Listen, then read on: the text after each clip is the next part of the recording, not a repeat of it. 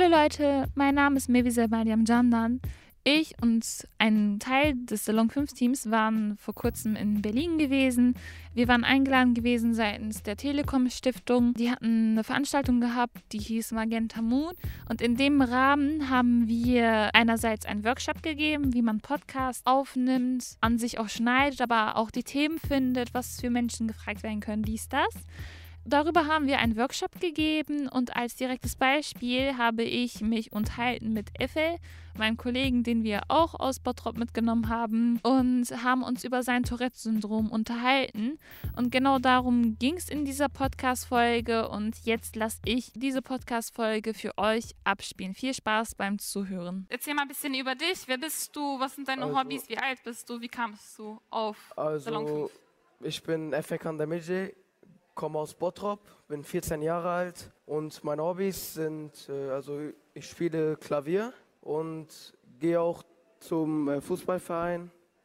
Ja, so unterschiedliche Hobbys. Und wie kamst du auf Salon 5? Im Salon 5 habe ich äh, davon erfahren, ähm, von der Familie so, habe ich von Salon 5 mitbekommen und habe mir gedacht, dass ich da einfach mal hingehe und mitmachen will, weil mich die, also mich hat das alles also interessiert. Was genau hat dich daran interessiert? Also daran, dass äh, zum Beispiel auch, also erstens gibt es in Bottrop jetzt nicht so übertrieben viele Möglichkeiten und ich finde, dass es eine neue Möglichkeit für Jugendliche ist und dass auch Jugendliche dann ihre Meinung sagen können. So, das hat mich interessiert. Okay, möchtest du das später irgendwann mal so beruflich ausbauen, dass du davon äh, leben könntest, von deinen Hobbys, von deinen Träumen? Also jetzt, ich habe jetzt noch nicht so eine richtige Sicht darauf und sage, dass ich 100% Journalist werden will oder so, aber man weiß nie. Was glaubst du, was für Hindernisse sich bisher auf deinen Weg gestellt haben und sich noch auf deinen Weg stellen werden? Was kennzeichnet vor allem bei dir diese Hindernisse aus in der Gesellschaft? Also meine Hindernisse, also es gibt natürlich immer, es läuft nicht alles immer perfekt nach Plan, aber aufgrund auch des Tourette-Syndroms hatte ich äh, viele Schwierigkeiten am Anfang, weil ich selbst am Anfang nicht mal wusste, was äh, das ist. Und äh, meine, für meine Eltern war das auch schwer, aber nach einer Zeit habe ich einfach angefangen, so das zu einem Teil von meinem Leben zu machen. War dein Tourette-Syndrom bereits angeboren oder hat sich das später entwickelt? Wie war das bei dir? also das, es, ich habe das Tourette-Syndrom nicht von Geburt aus an. Krass. Also das ist einfach so, ich glaube, vor zwei Jahren ungefähr gekommen. Und das heißt, also es besteht die Möglichkeit, dass das Tourette-Syndrom irgendwann auch wieder gehen kann, kann, wie es gekommen ist. Okay, und warst du, also wusstest du direkt, als das sozusagen deine Ticks sozusagen begangen haben, wusstest du direkt, okay, das ist Tourette-Syndrom? Nein, also ich wusste, wie gesagt, schon nicht, ähm, was das ist. Meine Eltern auch nicht. Deswegen war die Anf also am Anfang war es sehr anstrengend und äh, schlimm auch. Wie sind die damit umgegangen, deine Eltern? Also anfangs gar nicht nachvollziehend, weil die ja wie gesagt nicht wussten, was äh, da so halt abgeht. Ich selbst auch nicht. Und äh, habe mich dann so ganze Zeit gefragt, was das, was mit mir los ist. Und äh, bin, also habe dann angefangen zu recherchieren und so. Und wollte, also hab, das ist auch ein Grund, warum ich zu Salon 5 gegangen bin. Ich wollte mich einfach äh, zu, also ich wollte mich nicht irgendwie verstecken und mich selbst in den eigenen vier Wänden verrückt machen oder sowas. War das denn am Anfang der Fall, dass du dich in diesen vier Wänden dann verrückt gemacht hast? Ja, dann ja. gesagt hast, es muss sich jetzt was ändern? Also ich habe mich alleine gefühlt so und auch wegen der Schule. Ich da, also ich wollte das erstmal keinem sagen und für mich behalten. Aber dann gab es irgendwann einen Zeitpunkt in meinem Leben, wo ich mir dachte, ja, das kann so nicht weitergehen. Und habe dann beschlossen, so alles zu ändern und einen Neustart zu beginnen. Okay, kannst du uns sozusagen eine Beispielsituation äh, darstellen, wie es war, sozusagen für dich, äh, dann sozusagen erstmal allein gelassen zu fühlen, weil Also- die Familie auch nicht sozusagen das nachvollziehen konnte, was los ist? Hast du dich da selbst sozusagen gepusht oder war das die Familie, die, die dich da rausgeholt Ja, hat? also anfangs, wie gesagt, wusste das halt noch niemand äh, und dachten irgendwie, dass ich das absichtlich mache oder Aufmerksamkeit wollte. Aber irgendwann haben wir, äh, sind wir dann zum Arzt gegangen und äh, wo, das wurde dann halt diag diagnostiziert. Und äh, dann, also am Anfang war das dann trotzdem noch ein bisschen schwierig, aber nach der Zeit wurde das dann einfach zum Teil.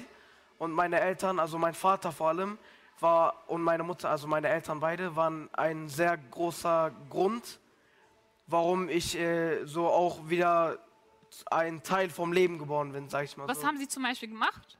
Äh, mich oft motiviert, als ich äh, so, sag ich mal, aufgeben wollte, mich wieder gepusht und gesagt, dass das äh, Leben halt so ist und ich dann äh, so mich da rauskämpfen muss. Und mich, die unterstützen mich auch bei allem so. Also wie war das? Du hast beschrieben, wie das mit deiner Familie gewesen ist. Wie war das jetzt mit den Freunden, mit den Gleichaltrigen in der Schule?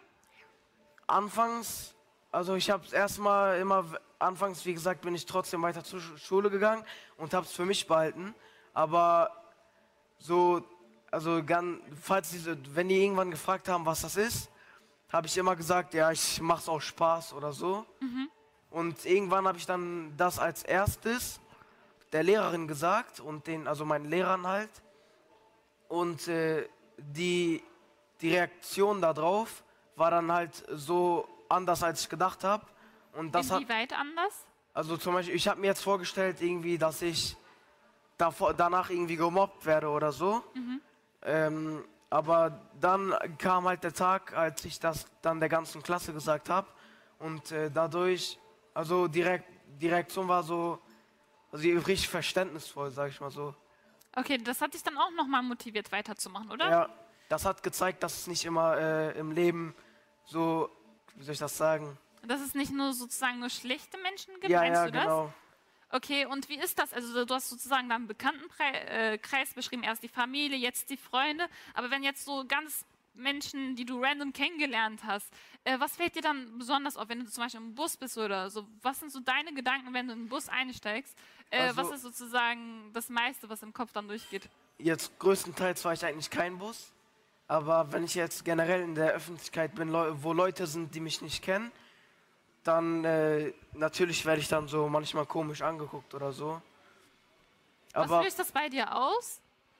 ein bisschen so ein komisches Gefühl, so unwohl, bisschen. Okay, und wie kämpfst du dagegen an? Also wie motivierst du dich trotzdem weiterzumachen und trotzdem halt äh, das zu machen, was du gerne machst? Also äh, an, früher oder immer noch habe ich so das Problem, dass ich, egal wo ich hingehe, mir immer Kopf mache, was passiert dann und dann und so, weißt du, was ich meine?